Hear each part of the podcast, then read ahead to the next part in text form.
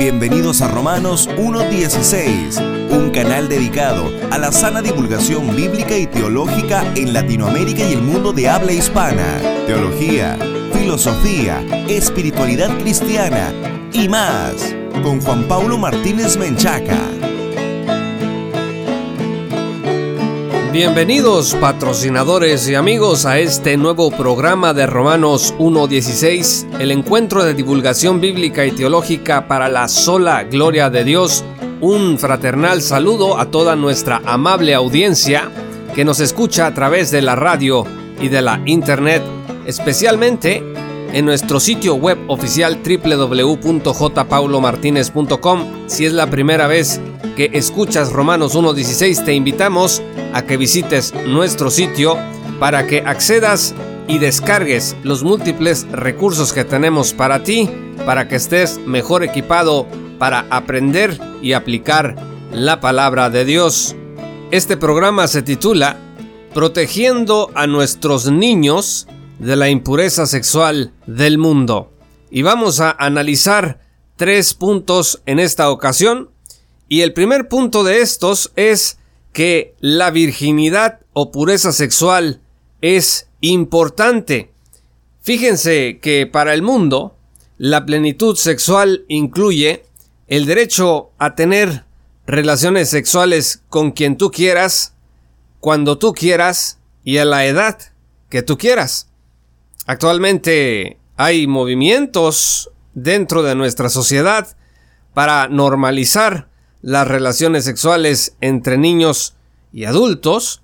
Por supuesto que está bastante extendida ya la normalización de la fornicación y del adulterio. También el mundo dice que la plenitud sexual incluye que tú puedas vestir como tú quieras y que cualquier imposición ordinariamente se refieren más al caso de las mujeres, diciendo que cualquier imposición que se quiera poner a tu forma de vestir es en realidad un intento por dominarte y destruir tu libertad. La plenitud sexual también dicen que es que tú puedes decidir tener o no tener a tu hijo en el momento en que tú quieras. Por eso la pureza sexual, el matrimonio y la maternidad, que son principios bíblicos, se convierten en obstáculos a vencer para alcanzar esta supuesta plenitud. Por eso es importante comenzar hablando de la virginidad y la pureza sexual como algo de suma importancia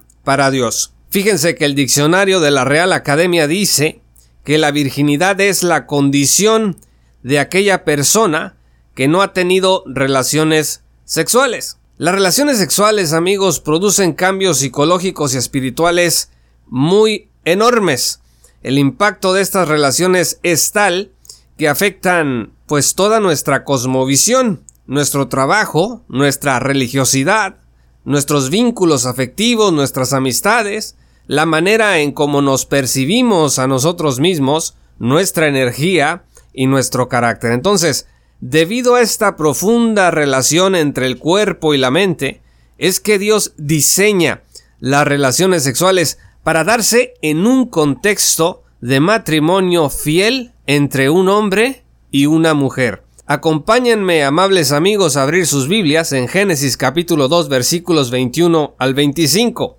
Dice lo siguiente, entonces Jehová Dios hizo caer sueño profundo sobre Adán, y mientras éste dormía, tomó una de sus costillas y cerró la carne en su lugar.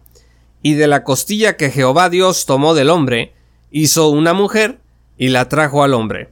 Dijo entonces Adán, Esto es ahora hueso de mis huesos y carne de mi carne. Esta será llamada varona, porque del varón fue tomada.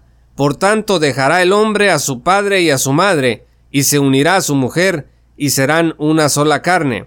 Y estaban ambos desnudos, Adán y su mujer, y no se avergonzaban. Aquí hay cinco aspectos que resaltan de estos maravillosos versículos de la Escritura.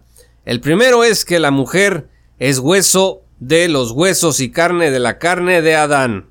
Es decir, hay una vinculación física indiscutible. En segundo lugar, la mujer fue creada para unirse al varón en una sola carne, en una relación sexual y afectiva. En tercer lugar, se trata de una unión monógama. Esto es, Dios le da una mujer a Adán, no le da dos, y tampoco le da a la mujer dos hombres, sino uno solo. Entonces es una relación entre un hombre y una mujer. En cuarto lugar, Dios crea la atracción heterosexual. Cuando Eva es creada, Adán dice, esto es ahora hueso de mis huesos y carne de mi carne. Se sintió complacido. O sea que la atracción entre un hombre y una mujer es la única atracción que Dios santificó en el momento de la creación.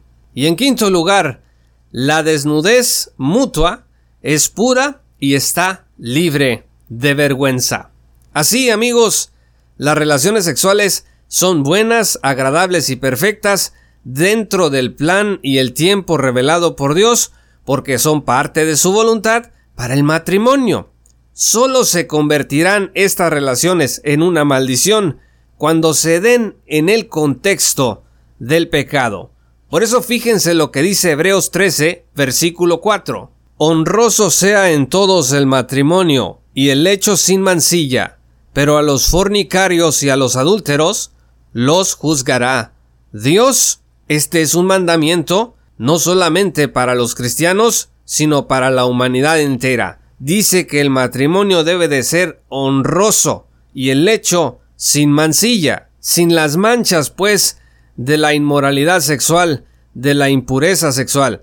Segunda Timoteo 2, versículo 22, lanza entonces en esta tesitura una advertencia, un consejo, un mandato para los jóvenes. Segunda Timoteo 2:22 dice, Huye también de las pasiones juveniles y sigue la justicia, la fe, el amor y la paz con los que de corazón limpio invocan al Señor. En esta porción de la escritura, las pasiones juveniles incluyen muchas cosas, pero una de ellas muy importante es esta presión del mundo y del propio pecado de cometer inmoralidades sexuales. Por eso el apóstol Pablo le dice a Timoteo que huya de esas pasiones juveniles y que siga la justicia, la fe, el amor y la paz. Queda claro que la inmoralidad sexual destruye este plan de Dios para las personas.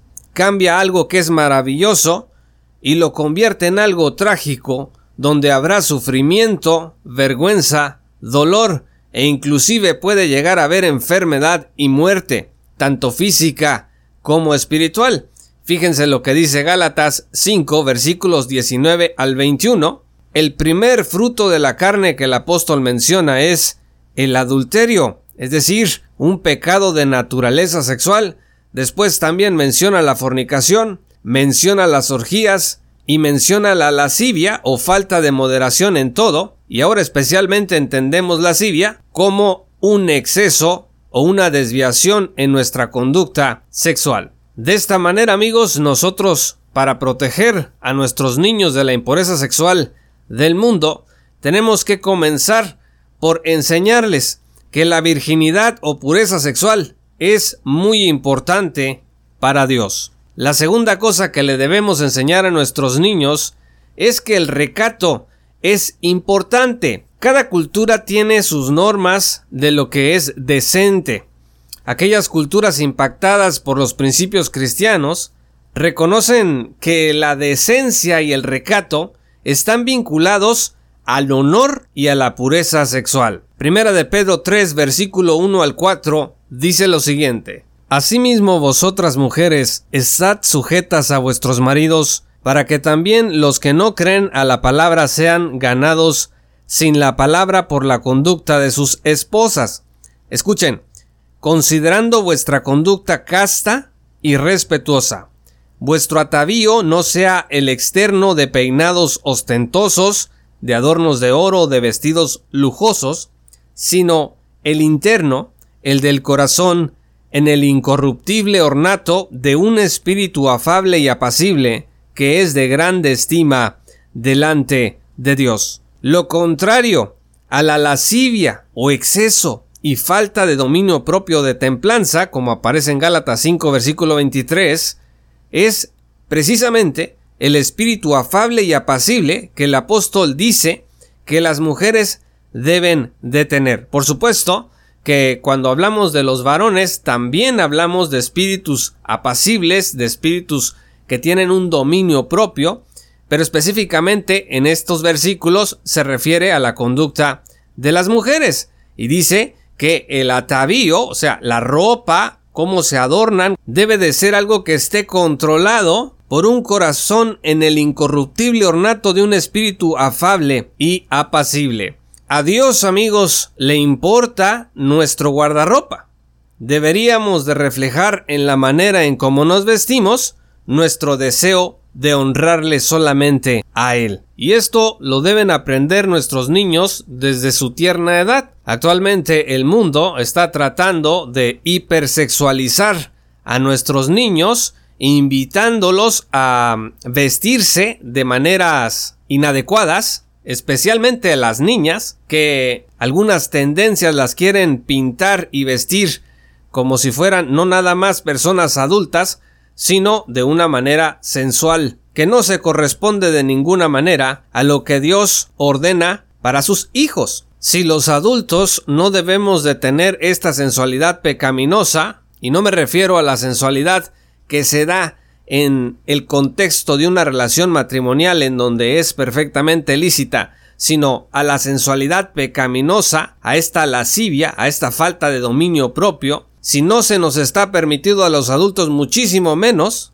a los niños. Tenemos que cuidarlos mucho en esta época de negación de las verdades del Santo Evangelio. Fíjense lo que dice Mateo 5 versículos 27 al 30. Allí Jesús condena la lujuria y el pecado de la perversión sexual del varón, pero implícitamente también del que propicia ese pecado. Es decir, ahí el Señor nos habla a los varones pero también las hermanas o las mujeres deben escuchar estas palabras de Cristo y pensar, yo no voy a provocar esa lascivia o ese deseo pecaminoso en mi hermano o en los varones que me rodean. Dice la escritura en Mateo 5, 27 al 30, Oísteis que fue dicho no cometerás adulterio, pero yo os digo que cualquiera que mira a una mujer para codiciarla, ya adulteró con ella en su corazón. Y esto es a lo que me refiero, mis amigos, porque es un pecado del varón codiciar a una mujer, pero también es un pecado de la mujer hacerse codiciar por un varón que no es su esposo. Para evitar estas cosas es importante considerar el recato, esto que el apóstol Pedro llama un espíritu afable y apacible. Según Jesús, sería mejor morir a pecar de esta manera, dice el versículo 29, por tanto, si tu ojo derecho te es ocasión de caer, sácalo y échalo de ti, pues mejor te es que se pierda uno de tus miembros, y no que todo tu cuerpo sea echado al infierno. Y si tu mano derecha te es ocasión de caer, córtala y échala de ti, pues mejor te es que se pierda uno de tus miembros, y no que todo tu cuerpo sea echado al infierno. Y Mateo 18, versículo 6 al 7, dice, Y cualquiera que haga tropezar a alguno de estos pequeños que creen en mí, mejor le fuera que se le colgase al cuello una piedra de molino de asno, y que se le hundiese en lo profundo del mar. Ay del mundo por los tropiezos, porque es necesario que vengan tropiezos, pero ay de aquel hombre por quien viene el tropiezo. Está muy claro, mis amados amigos, que el recato es muy importante, que nuestra actitud delante de Dios y de los demás, delante del sexo opuesto, es importante considerarla a la hora de que nos vestimos, de que nos arreglamos. Y esto deben entenderlo conforme lo puedan ir asimilando sus pequeñas mentes, nuestros niños. Deben entender que los niños deben vestirse adecuadamente conforme a su edad, así como los adultos nos vestimos adecuadamente delante de Dios. No debe de ser la moda y las tendencias del mundo lo que defina la manera en cómo nos vamos a ataviar, sino la Sagrada Escritura. Y en tercer y último lugar, algo que es muy importante que nuestros niños también vayan aprendiendo de manera progresiva, es que el matrimonio y la maternidad importan Y bueno, el primer ejemplo que tienen nuestros niños para aprender esto son nuestros propios matrimonios y cómo observan que el matrimonio entre su mamá y su papá se va desarrollando. El matrimonio, amigos, es un eje social fundado por Dios para originar la familia. Vean ustedes nuestra serie Una familia para Cristo. La pueden descargar entera en www.jpaulomartinez.com. La maternidad es de tal importancia que en la Biblia se habla de ella como elemento de salvación. Primera Timoteo 2.15, hablando de la mujer, dice, pero se salvará engendrando hijos si permaneciere en fe, amor y santificación con modestia. No significa este versículo, desde luego, que embarazarse te da la salvación. La salvación es solo por fe, solo por Cristo, solo por gracia. Pero sí significa, de acuerdo con el contexto, que allí donde Eva desobedece, donde genera un estigma, allí la mujer cristiana, la mujer el día de hoy, puede obedecer a Dios y limpiar de estigmas su nombre. Las mujeres pueden decir aquí, Señor, Eva te desobedeció, pero yo no lo haré, y voy a engendrar a mis hijos permaneciendo en fe, en amor y santificación, con una vida de modestia. Vean que en esta tesitura, Tito 2 versículos 3 al 8, dice, Las ancianas asimismo sean reverentes en su porte, no calumniadoras, no esclavas del vino, maestras del bien, que enseñen a las mujeres jóvenes a amar a sus maridos y a sus hijos, a ser prudentes, castas, cuidadosas de su casa, buenas, sujetas a sus maridos, para que la palabra de Dios dice no sea blasfemada. La palabra amigos no será blasfemada si nosotros comenzamos a tomar en serio lo que Dios dice acerca de la maternidad y del matrimonio. Dice la escritura que los hijos son una herencia de Jehová que el fruto del vientre es una herencia de Jehová. Sin embargo, el mundo dice que la maternidad es algo que esclaviza a las mujeres y que sigue haciendo que permanezca una supuesta dominación de los hombres sobre las mujeres en el mundo. Por eso es que cuestiones tan tristes como el aborto tienen tanto eco entre estas teorías del mundo contra la maternidad y contra el matrimonio, porque la maternidad se considera una maldición en lugar de una bendición. Hemos visto aquí, estimados amigos, que el matrimonio y la maternidad no es de ninguna manera algo negativo, sino el plan de Dios para las familias y que las familias que se crean a partir de matrimonios sanos redundan en la gloria de Dios en un mundo que tiene en poca estima estas sagradas verdades. Así amigos, nuestros hijos deben aprender desde pequeños que la virginidad y la pureza sexual, que el recato y el matrimonio y la maternidad son muy importantes, que los ayudarán a vivir vidas plenas y que Dios los bendecirá por su obediencia.